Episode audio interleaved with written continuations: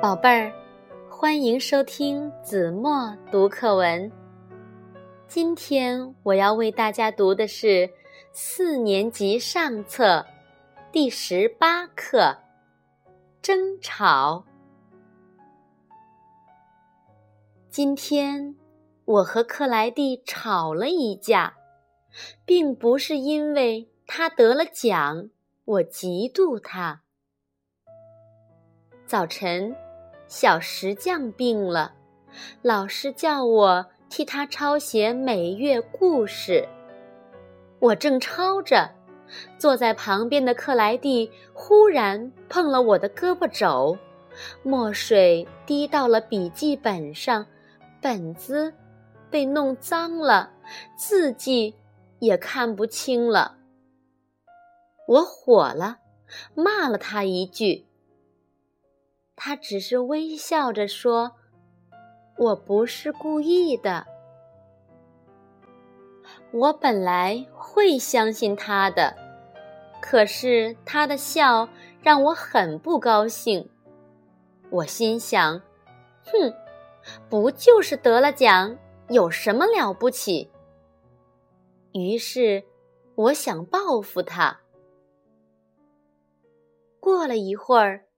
我也碰了他一下，把他的本子也弄脏了。克莱蒂气得脸都红了，“你这是故意的！”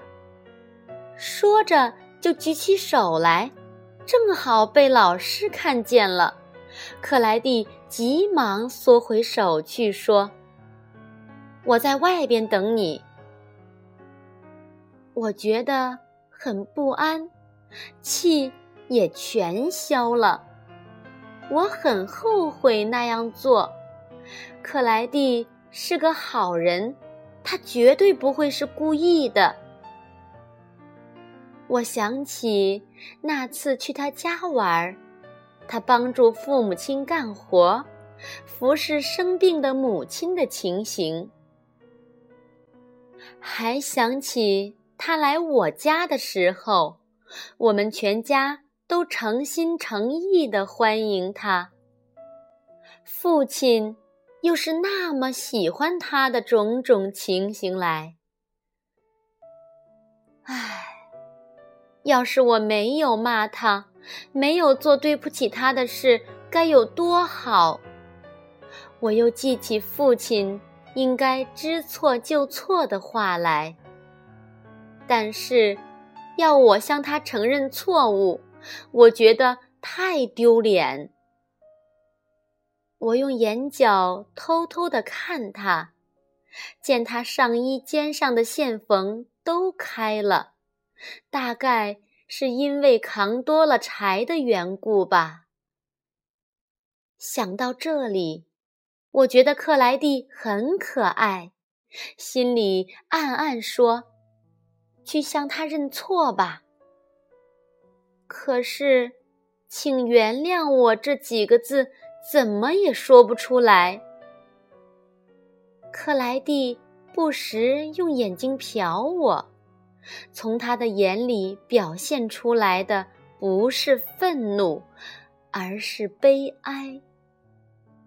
他又说：“我在外边等着你。”我回答说：“我也等着你。”可我心里却在想着父亲对我说过的话：“要是你错了，别人打你，你千万不要还手，只要防御就是了。”我心想，我只是防御，绝不还手。毕竟是心里有事，老师讲的功课，我一句。也没有听进去。终于挨到了放学，我独自在街上走着，听见克莱蒂从后面跟上来。我手里拿着尺子，站住等他。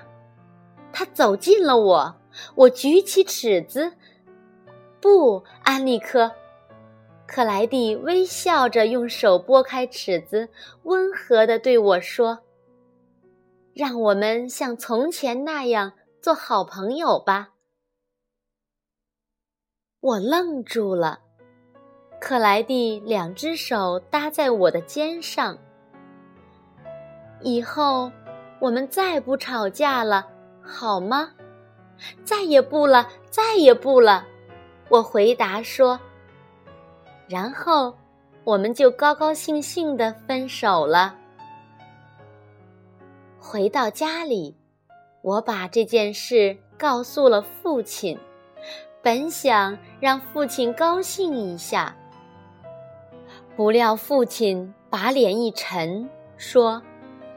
既然你错了，就应该第一个伸过手去请他原谅，更不应该向一个比你高尚的朋友举起尺子。说着，他从我手里夺过尺子，折成两段，向墙角扔去。好了，宝贝儿，感谢您收听子墨读课文。